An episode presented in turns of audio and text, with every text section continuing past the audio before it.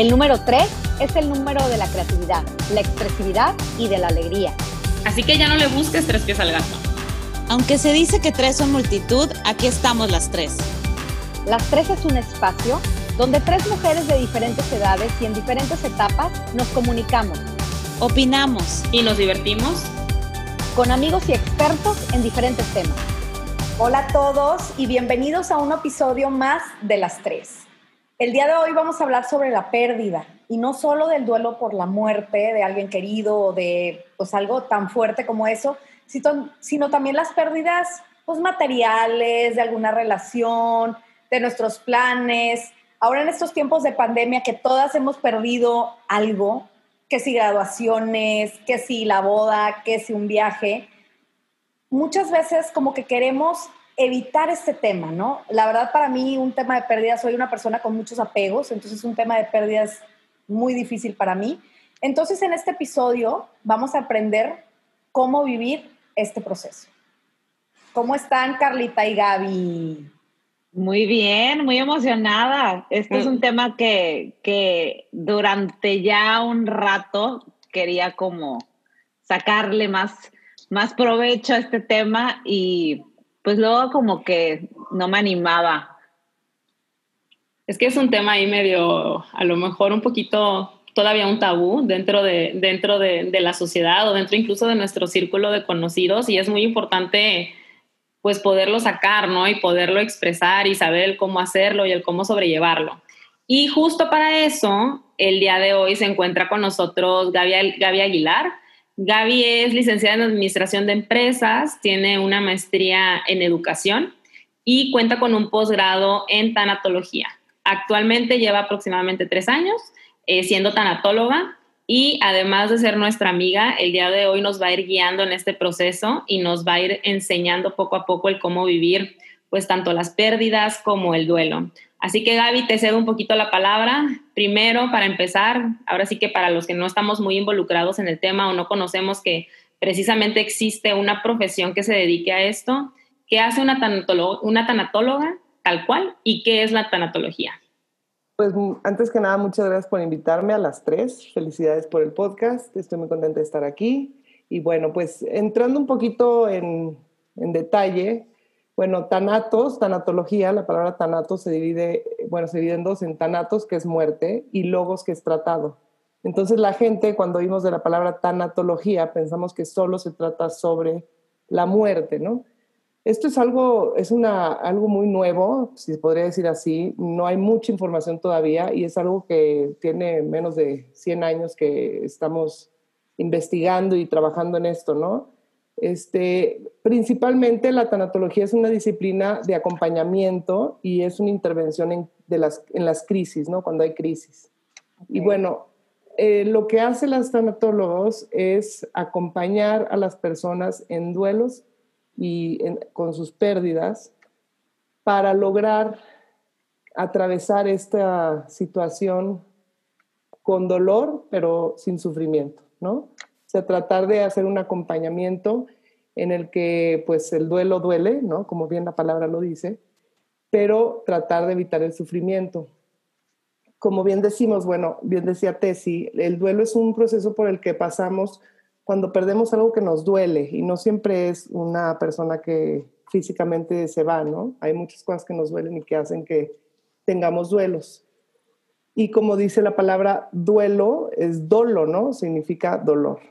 Entonces, pues más o menos eh, a grandes rasgos, el objetivo de la tanatología es pues acompañar a las personas durante su proceso, que es un proceso que más adelante platicaremos de él, y este, ayudarlos a atravesar por este proceso, ¿no? Para que no haya evasiones del proceso y para poder este, resignificarlo. Súper, súper bien, qué padre. Ok, oye, y a ver, platícanos, ¿por qué decidiste especializarte en esto?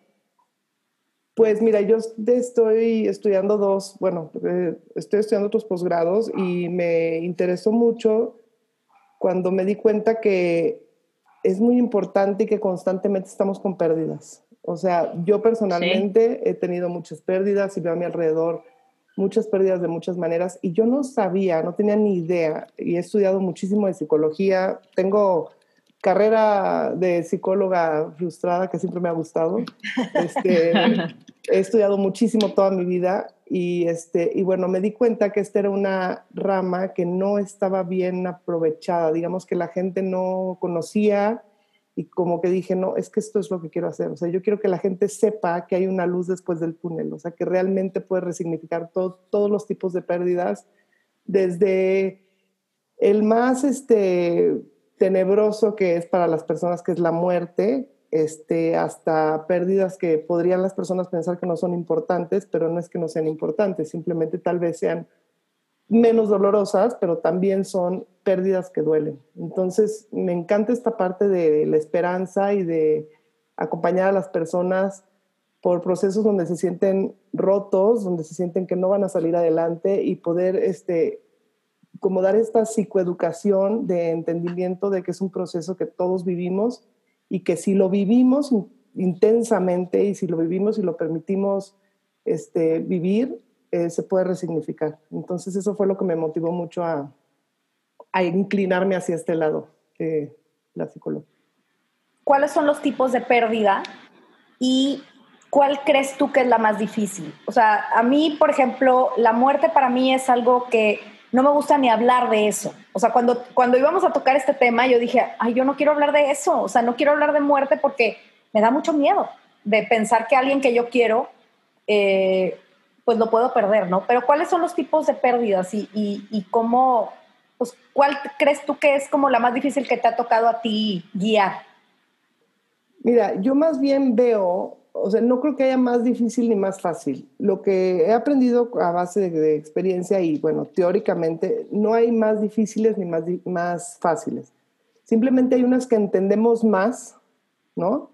Y unas que entendemos menos, digámoslo así.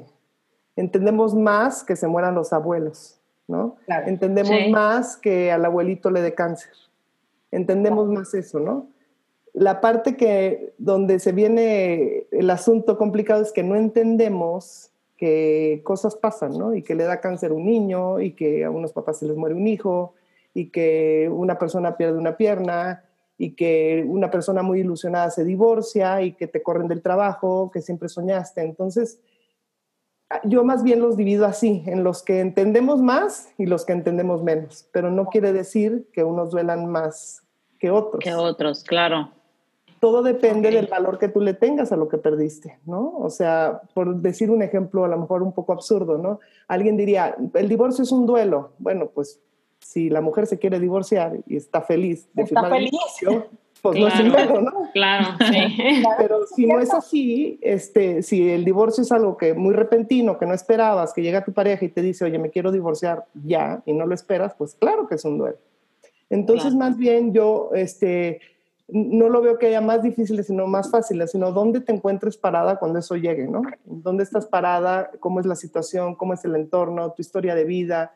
Y todo lo que traes alrededor para poder este, estar ante un duelo. Esto no quiere decir que, no, pues, ni mucho menos quiero decir que hay un lugar donde podamos estar parados donde nos duela menos. O sea, simplemente lo que quiero decir es que las cosas pasan y que las cosas buenas le pasan a gente buena y que las cosas malas le pasan a gente buena y que las cosas malas le pasan a gente mala, pero también las cosas buenas le pasan a gente mala, ¿me explico? O sea, esta parte de, entender que habrá cosas malas que nos pasen y que no porque de niña te dijeron toda la vida, ay, mijita, pórtate bien y va, todo te va a ir bien, pues no, no es verdad, ¿no? O sea, la realidad es que la vida está llena de pérdidas, de duelos y de situaciones que hay que enfrentar, hay que vivir y hay que traslaborarlas, ¿no? Al final es algo inevitable, ¿no? O sea, todos en algún momento de la vida vamos a pasar por, por algo así. Fíjate que me voy a saltar un poco la siguiente pregunta que tenía porque, digo, estamos ahorita terminando, digamos, las celebraciones de, del Día de Muertos, ¿no? En México. Y creo que es algo como muy característico de nuestro país, ¿no? O sea, el hecho de, de celebrarlo incluso, ¿no? O sea, ¿tú crees que eso tenga alguna diferencia o que llegue a condicionar un poco la parte del cómo se vive el duelo o que ayude un poquito como a, pues ahora sí que no sé, hacerlo de alguna manera, digo, no es la palabra, pero un poco más llevadero, un poco más, no sé si ameno, o va a depender, ¿no? No, totalmente, Carla. O sea, esto es, o sea, lo que hacemos los mexicanos es un ritual. Ya nos fuimos a las preguntas que iban a ser las últimas, ¿no? Sí. es un ritual. Y, y está bien, está bien. Me encanta. Esto es un ritual y es un ritual precioso que hacemos los mexicanos, de recordar, de regresar a nosotros toda todas las memorias, toda la parte de qué le gustaba a nuestras personas que ya no están con nosotros. Y los rituales son maravillosos. Los rituales cuando eh, se trata de una pérdida, es más, de cualquier tipo, son necesarios y son parte de lo que hacen que podamos tras, o sea, traslaborar esto, pasar por un túnel. Al ratito les platico la analogía del túnel que a mí me encanta y la gente como que entiende muy bien qué es un duelo. Entonces, si tú haces rituales y cosas que te hacen tocar, que te hacen sentir y que te hacen decir, murió, no está aquí conmigo, que te hacen tocar esa parte y no evadirla, por supuesto que llevan al alma muchísimas cosas buenas. Sí, sí, no, es que justo es como algo muy tradicional y digo, creo que todos hemos, digo, espero que todos hayamos visto ya la película de Coco y es impresionante el cómo pues al final los recuerdos y, o sea, creo que a mí en lo personal me gusta mucho esa tradición, o sea, creo que es una manera también de, de celebrar y enaltecer y recordar de una manera como muy amigable, digamos, a las personas que físicamente ya no están con nosotros, es una manera igual de hacerles un homenaje. Entonces sí considero que ese punto nos ayuda mucho como a, como a, no sé, a lo mejor dejarlo ir un poquito o hacer, como te comenté, no hacerlo más llevadero. Y bueno, ahora sí mi, mi pregunta, pregunta, este, ¿Qué es, o sea, en este caso, digo, aquí también te platico, o sea, de manera personal, por ejemplo, mi novio acaba de perder a su abuelito hace menos de dos meses, ¿no? Entonces, pues sí, para mí es muy importante igual saber qué hacer, ¿no? Cuando alguien cercano a nosotros está viviendo un duelo, más, más que nada por el hecho de que pues a veces lo sientes hasta nuestro, ¿no? Entonces, o lo sentimos como muy propio. Entonces digo, ¿de qué manera lo podemos hacer? ¿Cómo podemos apoyarlos? ¿De qué manera podemos hacernos partícipes, ¿no? De, de este proceso. Claro, y esta es la parte que me encanta. Primero, entender y validar que hay muchos tipos de duelos. El caso específico de, de que me acabas de contar es un, una pérdida eh, circunstancial, ¿no? Que es una muerte inesperada, ¿no? Las pérdidas circunstanciales tenemos muchas, una muerte inesperada, un diagnóstico de salud, este, crisis económica, este, cambios de domicilio, son, son como momentos, o sea, son circunstanciales, pero son como inesperadas, ¿no? Sí, justo. Tenemos las pérdidas existenciales, que son las que estamos viendo ahorita, la pérdida de la libertad, la pérdida de la tranquilidad, el perder la confianza, el no poder dormir, ¿no? Esas son las existenciales. Y el otro tipo de pérdidas son el tipo de pérdidas de desarrollo, que parecerían que no son pérdidas, pero eso es lo que me gusta, ¿no? Validarlas, ¿no? Cuando deja de ser niño y se vuelve adolescente, cuando te sales de tu casa y ya no estás este, con tus papás, cuando tienes hijos y pierdes la libertad de hacer lo que querías, este, el síndrome del nido vacío cuando tus hijos se van a estudiar fuera, esas son pérdidas de desarrollo. Entonces, en este específico caso y en todos, lo más importante es validar la pérdida, ¿no? O sea, darle ese valor, darle ese respeto, este, observar, y ahorita les voy a platicar un poquito de las etapas para que podamos entender cómo nuestros seres queridos y cómo nosotros vamos pasando por esta, ¿cómo te diré? Este túnel que le digo yo. Bueno, no es mía la analogía, la analogía es de mi profesora favorita que se llama Amalia Osorio, y, este, y es una analogía sobre un túnel, me fascina cómo lo hace ella.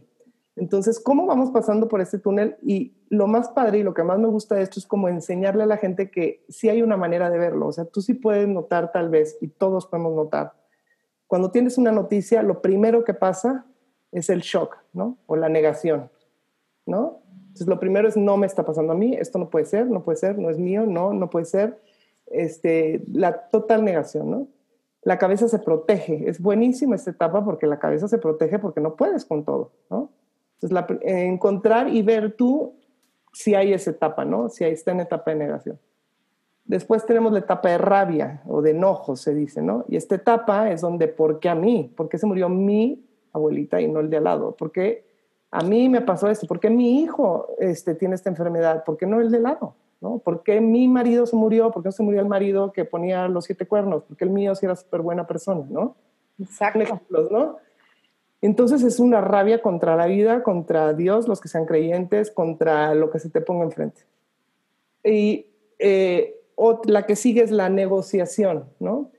Y esta es cuando, híjole, ya, si, si no tengo esto, ya voy a ir a misa diario, ya mira, ya no voy a hacer, ya no va a pasar, ya no voy a este, hacer lo otro. Es como una negociación, ¿no? Vas a medicinas alternativas, por favor, bueno, ya pasó esto con este familiar, ya no me toques a nadie más, este, hablar con Dios, ¿no? Esta parte de negociación de tal vez con Dios o con quien lo que creas, negocias en tu cabeza este, para poder como, eh, ¿cómo decir? Como equilibrar, ¿no? Y después de esto viene la depresión. No es una depresión química como la que hemos escuchado, sino es una parte donde ya viene mucha tristeza, viene mucho llanto y bueno, viene esta parte de, de creer que ya no podemos hacer nada al respecto y es una tristeza abrumadora. Y al final viene la aceptación, que es cuando dejas de preguntarte cosas, cuando ya sientes paz, cuando recoges tu corazón ¿no? en pedazos que está hecho, vuelves a, vivir y a respirar y resignificas la pérdida. Aquí una cosa muy importante es decirles que las etapas no son escalonaditas. Digamos que es como el beat del corazón, vas y vienes. O sea, no es un proceso lineal, digamos. No es un proceso. O sea, hay días que vas a empezar con negación y luego te vas a ir a la aceptación y regresas. Totalmente, totalmente. O sea, es túnel, ¿no? Entras por el túnel solo, porque eso es, aunque estés en pareja, ¿quién tendrá su túnel, no? Si es una cosa de un hijo, si es una cosa de un, abuelo, un familiar, ¿no? Todos viven el duelo. Seguramente la persona que me dices que perdió a su abuelita, varios perdieron a esa abuelita, no solo él, ¿no? Entonces, todos tienen su duelo, todos tienen su túnel, y es un túnel que hay que transitar sí o sí. Y esta es la parte que siempre les digo. O sea, hay dos opciones, ¿no? El camino de, bueno, sí, ya se murió, ya lo que sigue, vámonos a trabajar, eso es evasión total, no transitas el túnel y en otra pérdida o en otra situación te va a votar. Ok. Y la otra opción es, ok, aquí estoy parado, tengo que, que atravesar esto, con dolor, el duelo duele, hay que vivirlo y hay que caminarlo. Y lo caminas con estas etapas que les dije y saber que van, van y vienen las etapas, ¿no? Puede venir el enojo, luego venir un poco de tranquilidad y regresar otra vez a porque a mí y entonces otra vez no puedo creer que me esté pasando y vas y vienes, vas y vienes. Y lo que a mí me parece maravilloso es que si, si atraviesas el duelo y si permites y validas todas las emociones y todos los sentimientos, el enojo que puedes poner límites, la tristeza, el llanto, validar todas las emociones hace que puedas llegar del otro lado del túnel, donde está la gente que dice, no, hombre, ya a mí ya se me murió mi abuelita y no pasa nada, o sabes qué, no, hombre, vas a estar bien, tú tranquila, yo me divorcié hace cuatro años y mira qué bien estoy. Pues sí, esa gente está del otro lado del túnel, ¿no? Pero tú estás atrás y sí ves a la gente y sí ves cómo las personas están eh, eh, resignificando su vida y viviendo felices, pero tú no puedes estar ahí si no atraviesas el túnel. En este túnel, esto, esto es de mi cosecha, yo digo que hay ventanitas de luz, ¿no? Y las ventanitas de luz, pues, ¿qué son? Los psicólogos, tanatólogos, la amiga, el cafecito, el trabajo que te despeja un poco, que el que te echó la mano. Hay ventanas de luz, ¿no? Pero también hay hoyos y, y alcantarillas donde puedes volver a caer en una tristeza, volver a caer en un enojo y volver a recordar la, la tristeza de que alguien no esté o de que una situación la hayas perdido o un, no sé, cualquier vivencia que haya hecho que tengas una pérdida y que te duele. Entonces, pues no hay más ¿Y cuál crees tú, cuál, cuál sería, atravesarlas? Para ti, ¿cuál crees que sería como, em, pues los desafíos más comunes de este duelo? Pues los desafíos más comunes es la, la gente que evade, ¿no?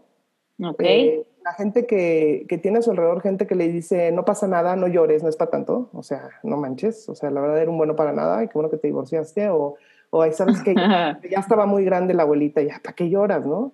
O ahí sabes que, este, ay, o sea, es un viaje, o sea, ¿por qué estás chillando por un viaje? O sea, eso, eso siento que es lo que tenemos que ser cuidadosos todos de, échale ganas, tú puedes. Oye, a ver, esto no es ni de echarle ganas, ni, ni, ni las mejores guerras van para los mejores guerreros. O sea, a ver, esto, o sea, estas frases, esos son los mayores retos, yo creo, de una persona que vive un duelo. La gente de alrededor que desde el fondo de su corazón y desde el fondo de su ignorancia le pueden decir, no es para tanto, ya no llores. Mira, si te ve llorando, no le gustaría verte llorando, él desde el cielo, ¿no?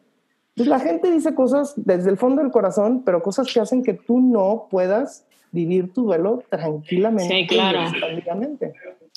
Oye, hablando ahorita que mencionaste acerca de, o sea, qué tipo de, de, personas a lo mejor evitar en este proceso, ahora sí que, o sea, nosotros que estamos viviendo el proceso de alguien, o sea, o acompañando a alguien, ¿qué sí podemos decir?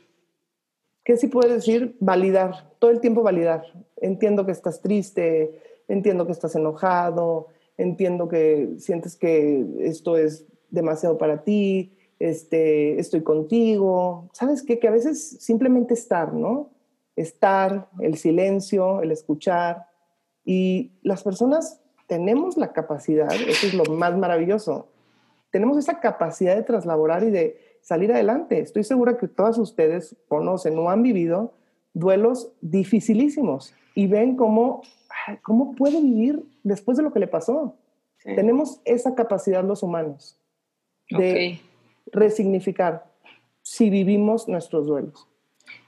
Y, y, aquí hay gente que de, plano no sale, o sea, sí existen esos casos que no salen como de ese proceso. Sí, definitivamente. O sea, no es que no salgas, más bien yo creo que, eh, claro, la gente que cae en una depresión muy fuerte, que tiene ansiedades muy fuertes, que digamos no puede controlar su ira, su enojo, esto de, de la tanatología también te ayuda a entender que si no te permites se te van empalmando, ¿no? Se van empalmando, empalmando, empalmando. Entonces, digamos una cosa, a lo mejor va a parecer muy boba, pero alguien que no vivió el duelo de su abuela y va a ver la película de Coco, ¿cómo crees que se ponga cuando vea la película de Coco? Dios. No, hombre, no, bye.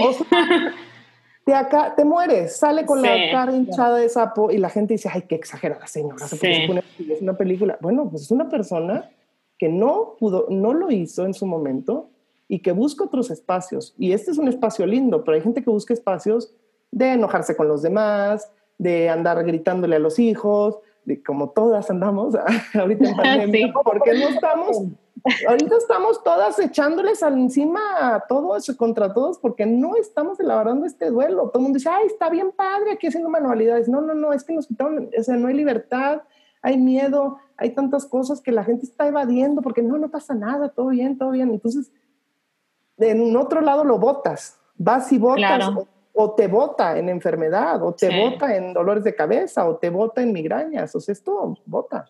Y además yo pienso que no se usaba, bueno, no sé, a lo mejor yo soy la más viejita de aquí, como siempre, en todo este podcast, pero no se usaba tratar tanto el tema de la muerte, ¿no? Sobre todo, bueno, de pérdidas y de todo, como que era de, bueno, pues ni modo, aguántate y, o evádelo o no digas o no hables, oye, no le digas que se murió. O no hablen porque no sé qué. Entonces, como que así nos acostumbramos. En mi casa, en, en, la familia de mi papá sobre todo, como que son muy bromistas y bromean incluso con cosas de la muerte, ¿no? Entonces, como que sí, pero nuestras pérdidas, bendito sea Dios, te puedo decir que han sido naturales. Cuando hay una pérdida que no es como natural, yo creo que ese es el, debe ser lo más difícil que hay, ¿no? Ahora, pues para las que somos creyentes, ¿Es diferente cómo se trata este tipo de pérdidas o no? No, yo creo que es lo mismo, hay que vivirlo y las personas que son creyentes, pues es una arma hermosa que tenemos y que puedes ayudarte a, resignificar, ¿no? que también, digo, ya metiéndome en lo que me acabas de preguntar, la gente que es muy religiosa, su rabia va hacia Dios. Al principio, con una pérdida, su rabia es hacia Dios. Pero es natural, ¿no? También entender esa parte de que es natural y la misma persona encuentra el consuelo en Dios. Las personas que son creyentes en lo que quieras, en Buda, en Dios, en Ganesh, en el yoga, entonces las personas muy espirituales encuentran donde buscar esa parte de, de pues de, colgarse un poco para, para en momentos que quieres resignificar, lograrlo y las que no también, o sea, que creen en la vida, que creen en, en volver a ser felices, o sea, no quiere decir que unos salen más rápido de otros, pero sí creo que es una buena herramienta, las personas que son creyentes les ayuda mucho. Sí, claro. Oye, igual, digo, antes de, de, concluir, me gustaría hacerte una última pregunta relacionada un poquito a la situación que estamos viviendo actualmente en pandemia, que, que honestamente y desafortunadamente, la verdad es que creo que en los no sé, 13 años que lleva la red social Facebook, jamás había visto tantas publicaciones tan seguidas de gente que, que ha fallecido, sea por cuestiones de COVID, sea por cuestiones naturales, sea por cuestiones inesperadas o de alguna otra cosa.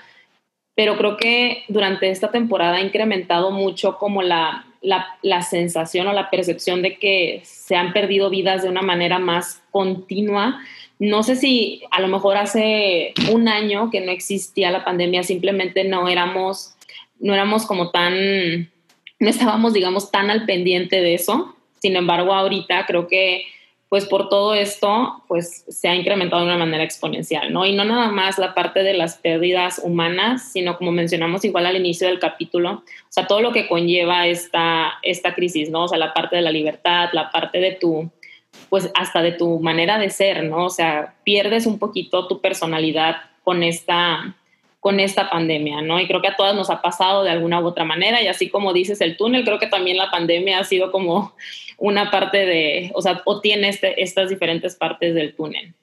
Aquí mi pregunta va más, bueno, no es tanto una pregunta, sino es como más una recomendación hacia a lo mejor todos nosotros que hemos estado pues un poquito como a la expectativa y así como, como que, no sé, o sea, yo siento que estoy muy a la defensiva, ¿no? De, es que en cualquier momento me puede pasar o en cualquier momento le puede pasar a alguien más.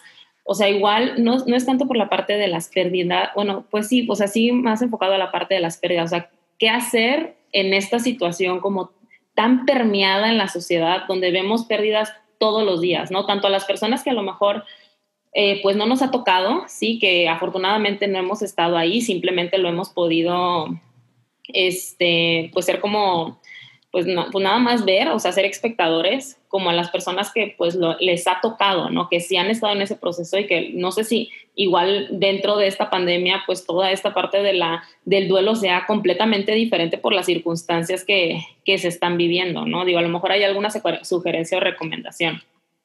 Mira, estamos definitivamente más susceptibles y más empáticos, ¿no? O sea, todos esa palabra.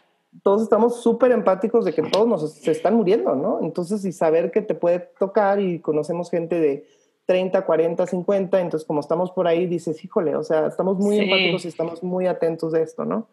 Y sí, como bien dices, este, está siendo una cuestión muy complicada los duelos ahorita porque estamos muy solos, no tenemos la red de apoyo que comúnmente teníamos, ¿no?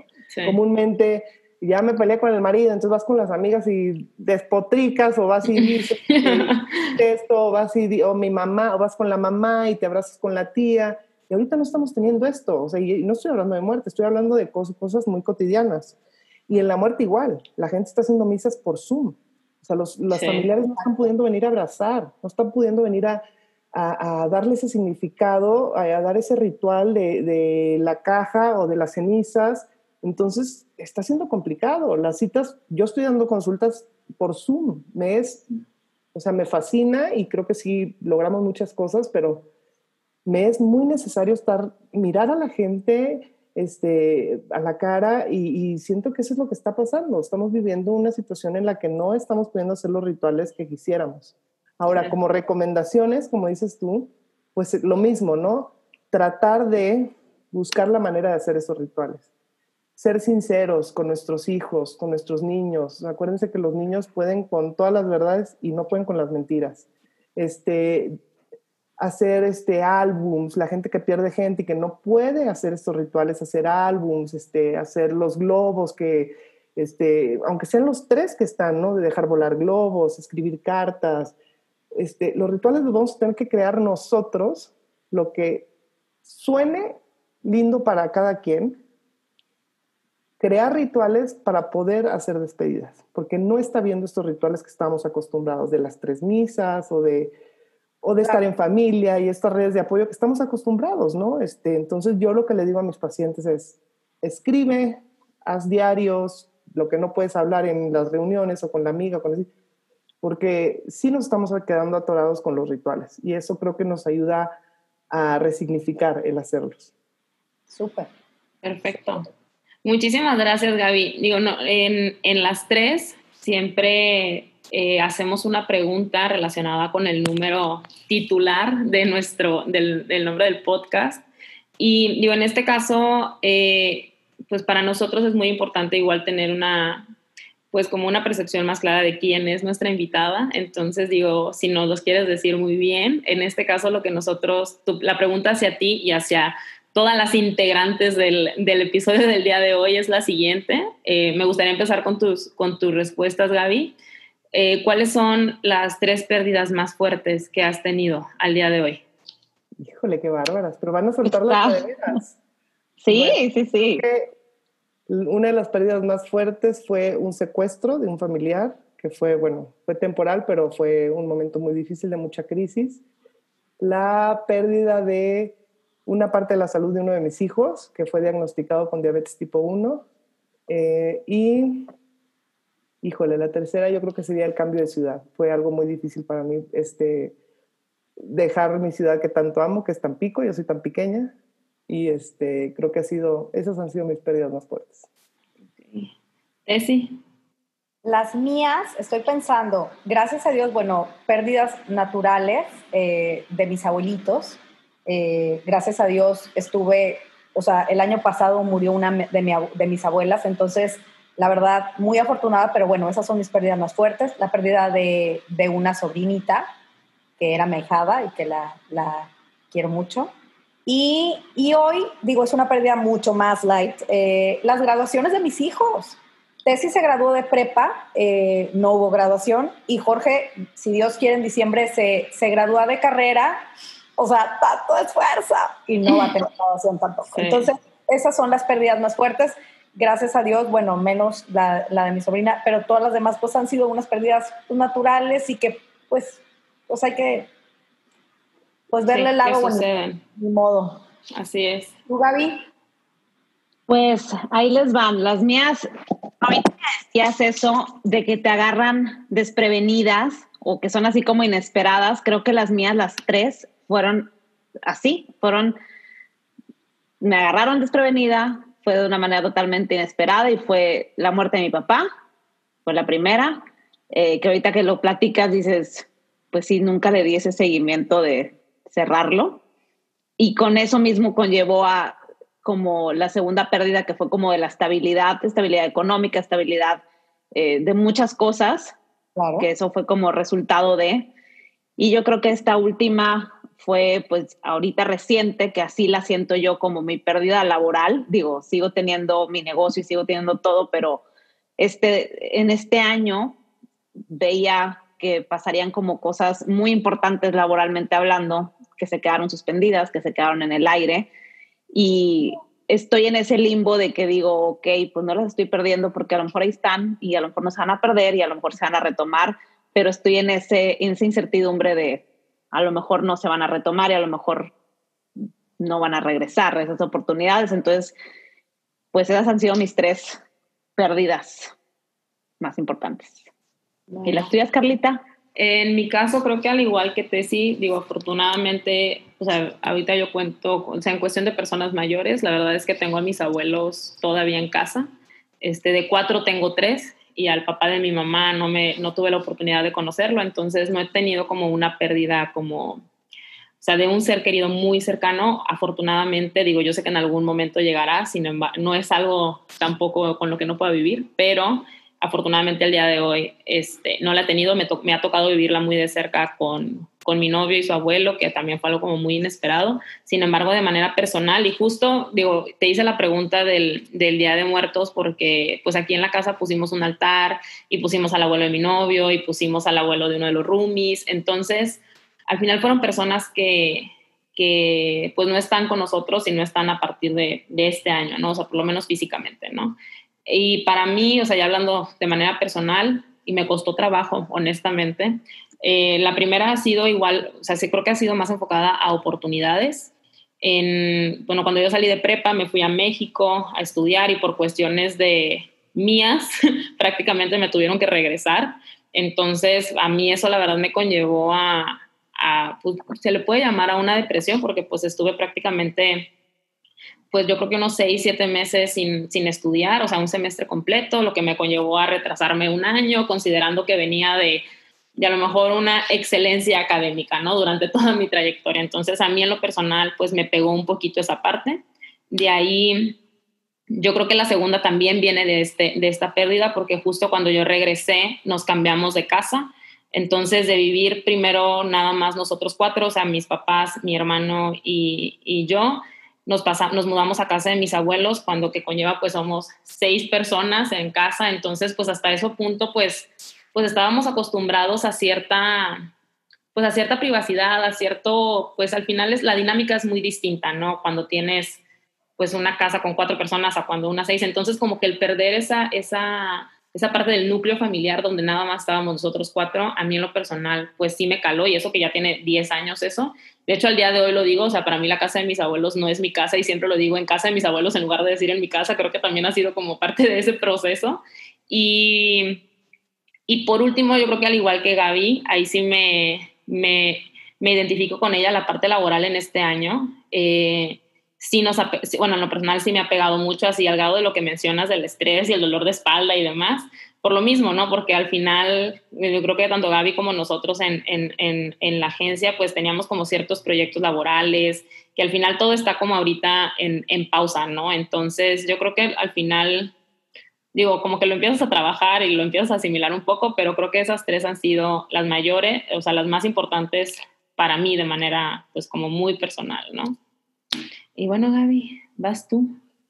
Y acuérdense que, acuérdense nada más, les a decir algo, porque cada vez que les oigo, nada más les quería decir, siento que, o sea, no justifiquen sus pérdidas, no son menos pérdidas, ¿no? O sea, no son menos pérdidas, son pérdidas que les dolieron y punto. Y si es la graduación de tu hijo, o sea, no es que sea más doloroso lo que se oyó doloroso de mí. Yo tengo esas trabajadas y estoy bien, ¿no? Y puede ser que tú ahorita estés en un proceso de mucho dolor por haber perdido esa parte. Y eso es lo que quiero que aprendan a validar y a permitir y a no decir, ay, ya no está tanto, ¿no? Ay, pobrecito, se le murió el, el, hijo, o ese se le murió el tío, o ese se le murió el primo.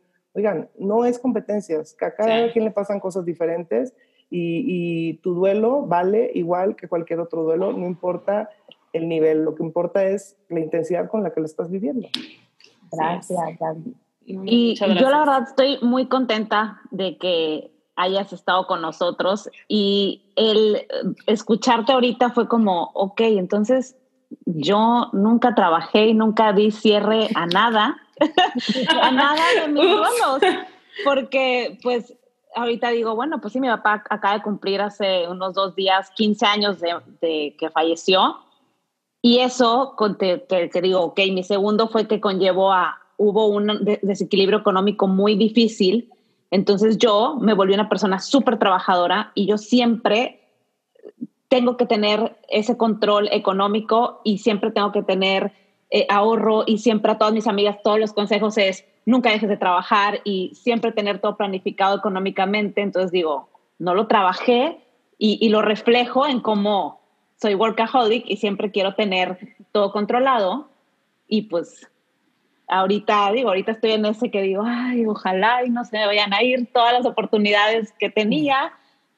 que tengo, que no sé si siguen o no, pero pues aquí estoy en ese limbo, pero ahorita en este, pues en este episodio estoy muy, muy, muy agradecida que hayas estado con nosotros y nos hayas compartido que no solamente, pues esto es para acompañar a una muerte, que son para muchas cosas, para muchas pérdidas, y que hay un especialista, en este caso estás, o sea, que no, que no nada más es, ay, no, no voy a la psicóloga porque no estoy loca, porque no sé qué, no, o sea, hay un especialista, en este caso eres tú, y que, pues bueno, se deben de acercar y, cerrar todos esos, pues, esos duelos.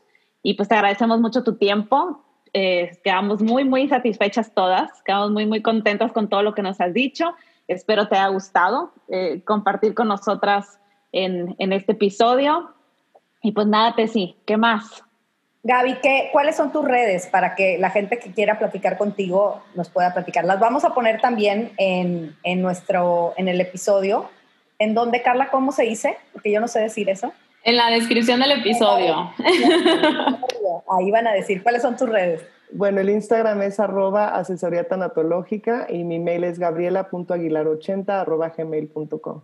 Y te felicito, Gaby. Y una última cosa que quiero decirle a Gaby es que no siempre tienes que ir con el terapeuta para resignificar tu pérdida. Que veo que eres una niña que resignificó de una manera preciosa, siendo una niña que este, pues trabajadora y que te ves por ti misma y que resignificaste hacia la pérdida, ¿no? Este, siendo trabajadora y viendo por ti misma y haciendo las cosas lo mejor posible.